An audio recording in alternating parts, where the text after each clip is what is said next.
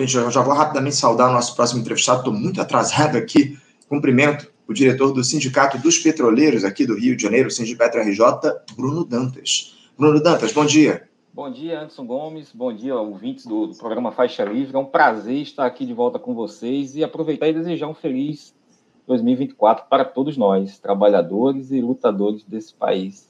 É isso, é isso. Prazer é nosso de receber aqui novamente no programa, Bruno. Agradeço demais a tua presença e um feliz ano novo para você também. Um, um importante a gente é, alimentar esperanças nesse 2024, um ano difícil que a gente vai ter pela frente. Como eu comentava aqui com o Marco Antônio Monteiro, eleições municipais que nós teremos pela frente, muitas dificuldades, muitos desafios estão colocados, enfim. Mas, Bruno, a gente queria falar um pouco é, com vocês do, do Sindipetro a respeito de um assunto que tomou boa parte do ano passado é, em relação aos petroleiros, maior interesse de, da categoria, que é justamente o Acordo Coletivo de Trabalho, o ACT. Muitas reuniões aconteceram com a direção da Petrobras durante o último ano, finalzinho do ano, a fim de discutir esse tema. Propostas foram recusadas pela categoria diante da intransigência da companhia em oferecer ganhos reais aos trabalhadores, recompor as perdas dos governos anteriores, enfim. E parece que finalmente houve um acordo no fim do ano. A gente não, acabou não repercutindo isso por conta do recesso que a gente teve aqui no Faixa Livre. Mas eu queria que agora você nos dissesse, ô Bruno, como é que ficou a negociação do ACT, da, dos petroleiros, a proposta aprovada pelas assembleias da categoria atende aos anseios de vocês? Detalhe aqui para a gente, por favor. Anderson, é, é, muito importante a gente ter esse, esse espaço aqui para a gente poder é, fazer um balanço um pouquinho mais aprofundado do que foi a campanha salarial dos petroleiros. É, eu acho importante a gente começar é, explicando para os ouvintes que a categoria petroleira tem algumas particularidades.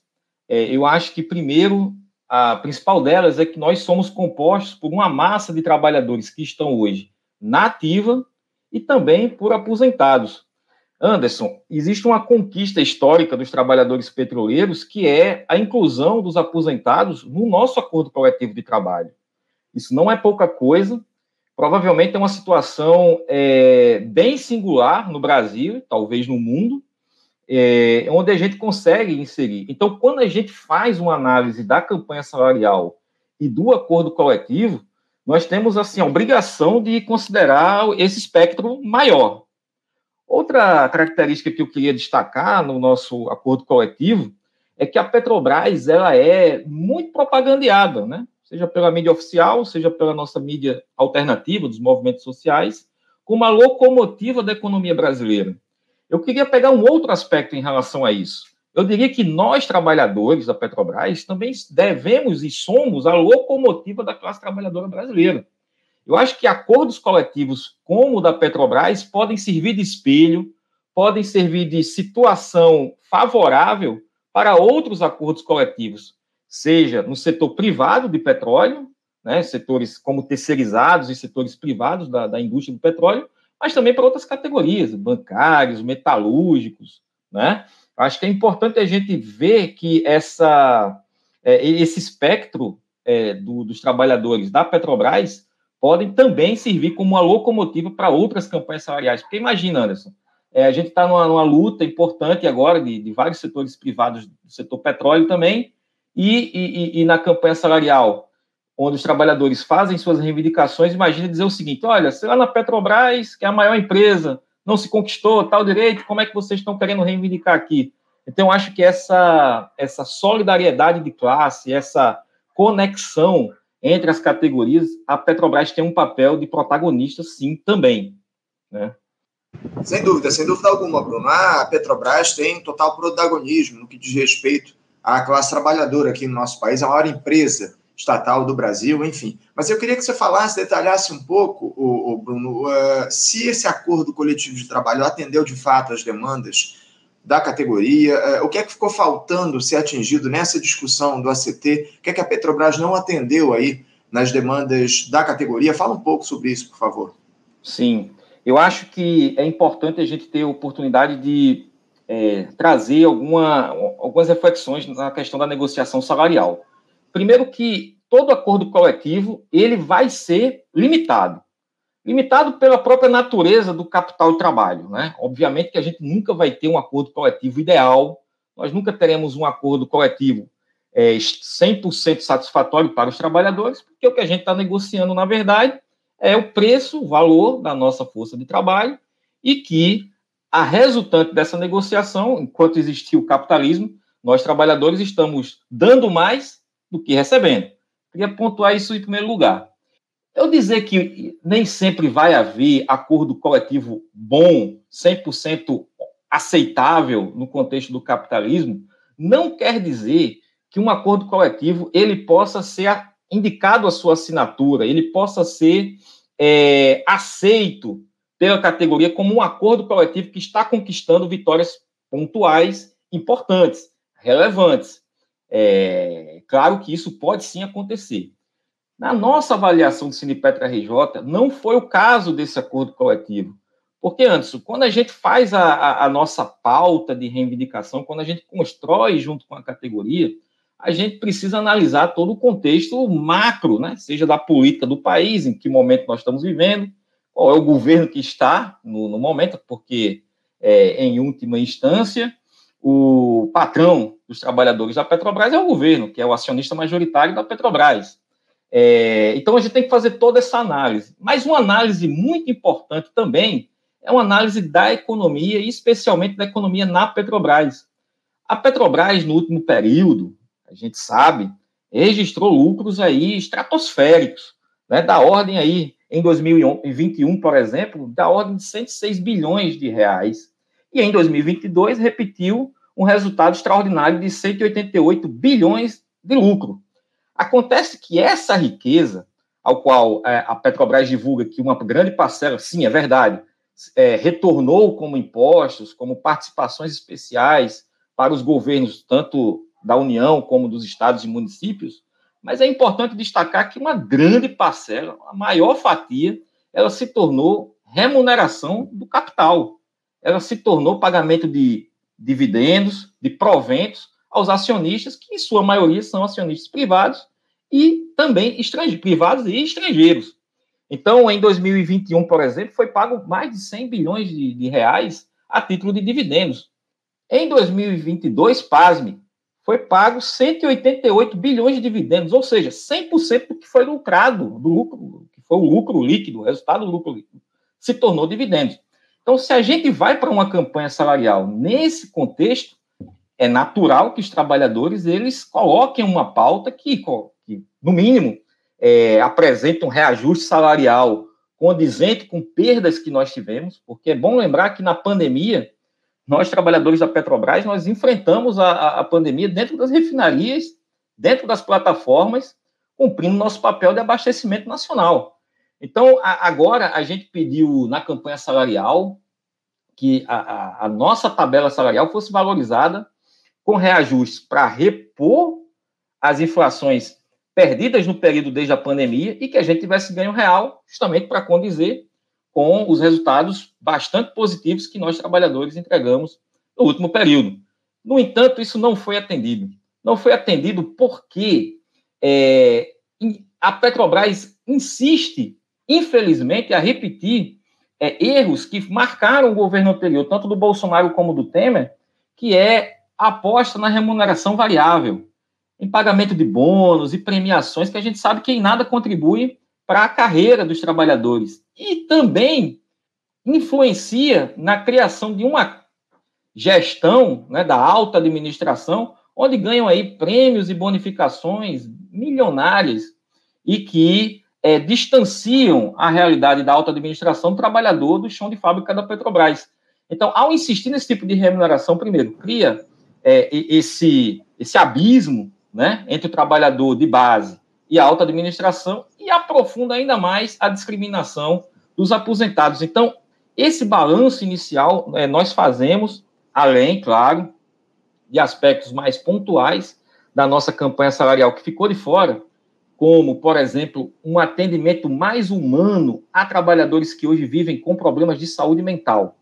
Por que, que eu digo isso? Que é importante é, é esse aspecto na nossa categoria. Para contextualizar o ouvinte, é, a Petrobras, nos governos, principalmente Temer e Bolsonaro, sofreu um processo muito agressivo de desmonte, de privatizações, de desinvestimentos. A Petrobras foi fechada em várias unidades do país afora.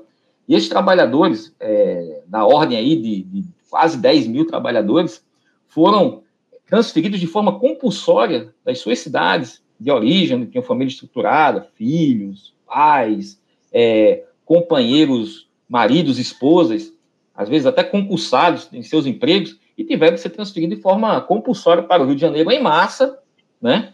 o que, com certeza, aí, é, causou impactos é, estruturais, familiares, sociais, e, claro, afetou, sim, a saúde mental. Então, nós também pautamos isso é, com muita força na campanha salarial. Os nossos avanços foram muito pequenos. Nós não conseguimos sequer regular, por exemplo, o teletrabalho para pessoas que é, precisam retornar para as suas cidades. Nós não conseguimos regular sequer o trabalho deslocado. A gente hoje na Petrobras, o que é que é o trabalho deslocado?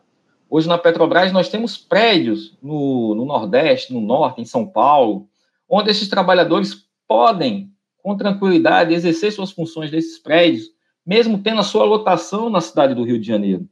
A gente sabe que hoje a gente tem 3, 4 mil pessoas que poderiam trabalhar dessa forma, continuar produzindo normalmente, e que não houve flexibilização nessa campanha salarial para que esses trabalhadores tivessem acesso a esse direito. Nós temos também uma realidade muito é, é, é, preocupante dos trabalhadores das subsidiárias da Petrobras. Nós temos a Petrobras Biocombustível, que eu acho que outros colegas já trouxeram aqui, né? A, a, importância da, da PBio e a iminência da sua privatização. Infelizmente, a PBio não saiu da lista de privatização da Petrobras, apenas é, foi suspenso o processo. E esses trabalhadores não conseguiram aí, no acordo coletivo desse ano, a garantia de que, se a, a, a tragédia que é a privatização da PBio ela ocorrer, que pelo menos os seus empregos na Petrobras controladora será garantido, né, uma transferência ali automática para preservar os empregos e impedindo que haja processo de demissão. Sem falar também nos acordos coletivos diferenciados que acontecem nessas subsidiárias em relação à Petrobras controladora.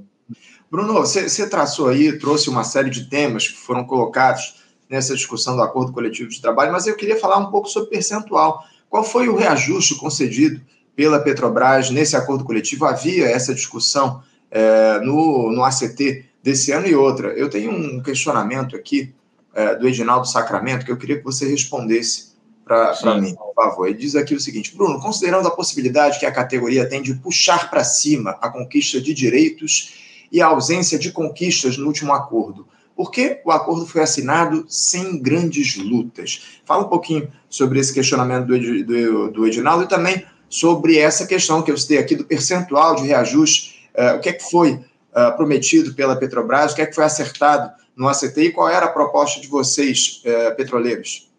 Olha, essa primeira parte da pergunta, nosso percentual de reajuste proposto era a reposição da inflação, que fechou aí na, na casa de 4,5%, mais o mesmo índice dobrado, mais 4,5%, daria, no caso concreto, 9%, essa segunda parte a título de ganho real para repor as perdas que a gente teve no último período. Então, seria na prática 9%. A Petrobras apresentou uma proposta dos 4,5% da inflação no salário base, que é o índice que impacta em todos os aspectos salariais nossos, desde o FGTS, a hora extra e tudo, e apresentou um reajuste de 1% de ganho real na remuneração variável.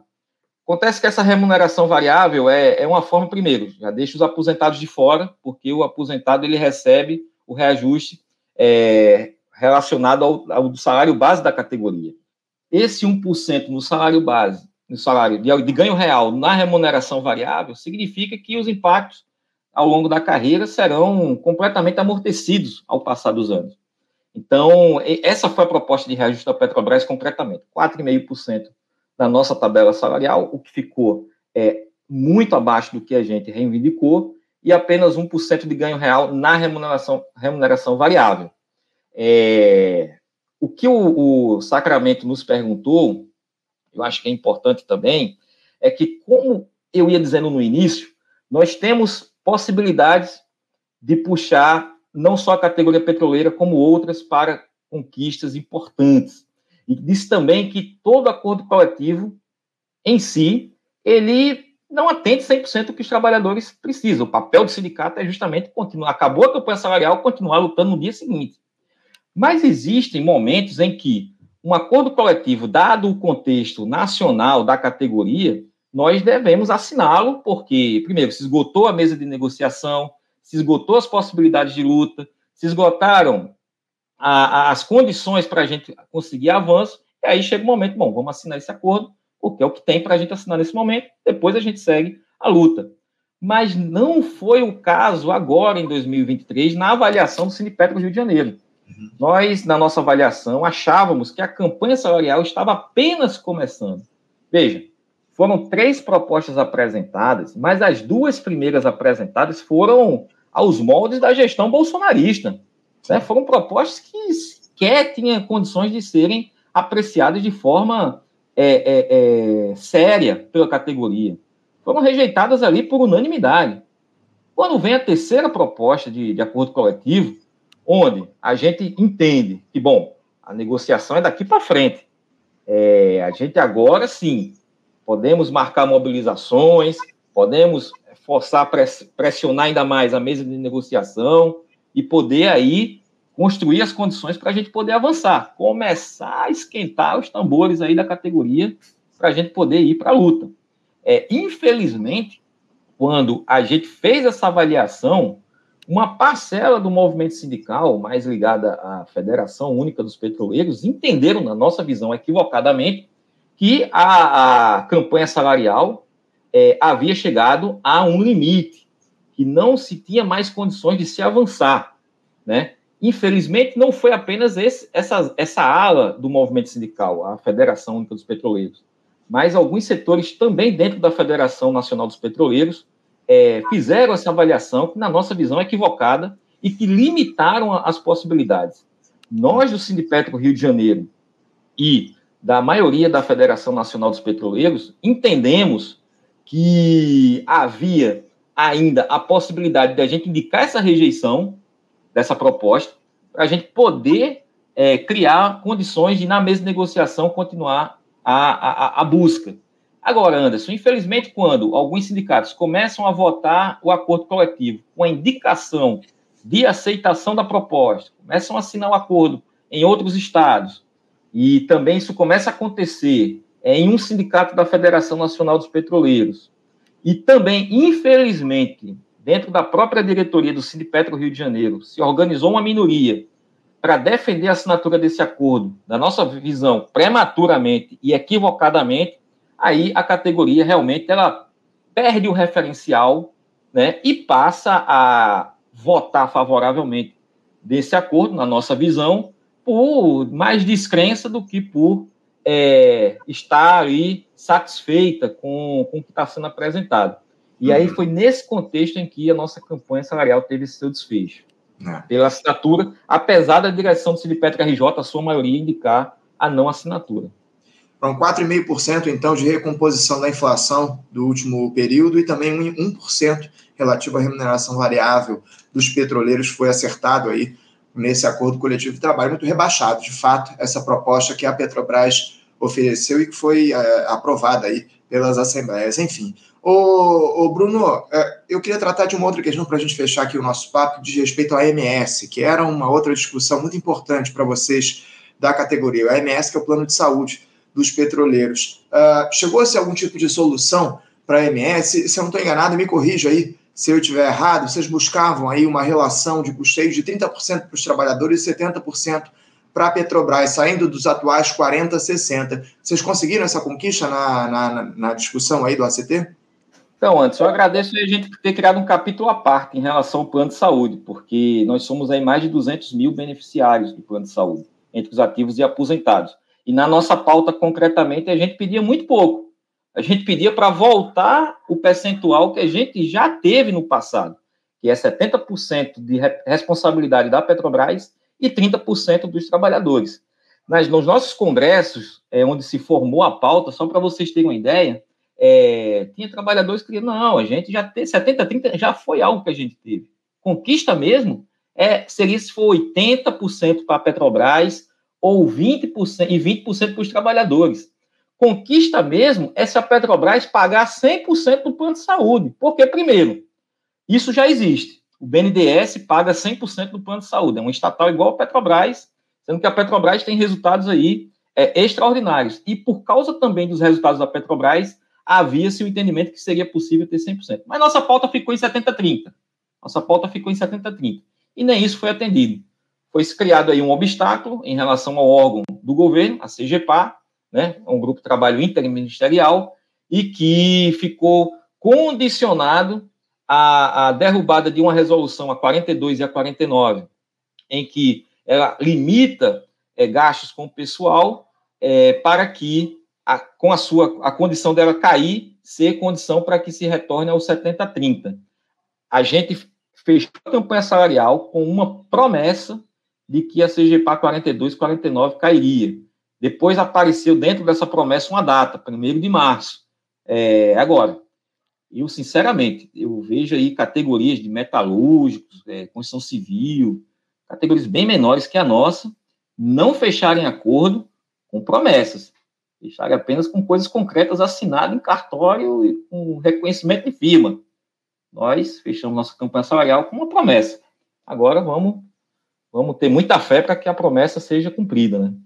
É isso, é isso. Ficar dependendo de promessa é, é muito é muito difícil, né, o, o Bruno? Eu, eu tenho lá minhas dúvidas aí se essas promessas vão ser cumpridas ao longo do próximo período. Bruno, eu quero agradecer demais a tua presença aqui no nosso programa. Eu tinha outras, outras questões para tratar aqui, mas vão ficar para uma próxima oportunidade. Eu estou com meu tempo muito restrito aqui, mas é importantíssimo a gente fazer esse diálogo com vocês do Sindipetro, especialmente tratando a respeito dessa negociação salarial aí, que a gente acompanhou muito de perto ao longo do último período. A gente tem um diálogo muito próximo com os petroleiros. É uma pena que o acordo coletivo de trabalho não tenha chegado ao ponto onde vocês esperavam, mas, enfim, a luta continua e a gente vai continuar fazendo esse diálogo e pressionando a Petrobras para oferecer dignidade aos petroleiros para que os, as perdas do, do último período sejam recuperadas aí ao longo dos próximos tempos. É o mínimo que a Petrobras pode fazer num cenário onde os dividendos pagos aí aos acionistas são na casa dos bilhões de reais. Lamentavelmente, essa turma lucra demais e os trabalhadores sofrem com todo esse processo. Obrigado, Bruno, pela tua participação. Mais uma vez, feliz ano novo e a gente continua junto nesse diálogo e na defesa dos trabalhadores da Petrobras. Eu que agradeço, Anderson, pelo convite, me colocando à disposição para outros momentos, tá? e desejando aí um feliz 2024 para todos nós. Um abraço, até a próxima. Obrigado, Bruno. Abraço para você, até a próxima. Conversamos aqui com Bruno Dantas. Bruno Dantas, que é diretor do Sindicato dos Petroleiros aqui do Rio de Janeiro, Sindipetro RJ, falando sobre o fim dessa negociação do Acordo Coletivo de Trabalho, o ACT, que se deu no finalzinho do ano passado. Por conta do recesso, a gente não conseguiu uh, analisar, fazer essa discussão aqui no Faixa Livre. Lamentavelmente, o acordo que foi alcançado não atingiu os objetivos aí dos petroleiros. Mas, enfim, a gente continua na luta, como eu trouxe aqui para o Bruno, a gente vai continuar acompanhando essas discussões ao longo do próximo tempo, dos próximos tempos aqui no nosso programa. Você, ouvinte do Faixa Livre, pode ajudar a mantê-lo no ar. Faça sua contribuição diretamente na conta do Banco Itaú, agência 6157. Conta corrente 99360, dígito 8. Esta conta encontra-se em nome do Sindicato dos Professores do Município do Rio de Janeiro e região, o Simpro Rio, uma das nossas entidades patrocinadoras, mas seus recursos são destinados exclusivamente para o financiamento do nosso programa. Você pode fazer sua doação de qualquer valor, utilizando também a nossa chave Pix que é ouvinte@programafaixalivre.com.br. Sua contribuição é fundamental para a manutenção desta trincheira progressista no ar.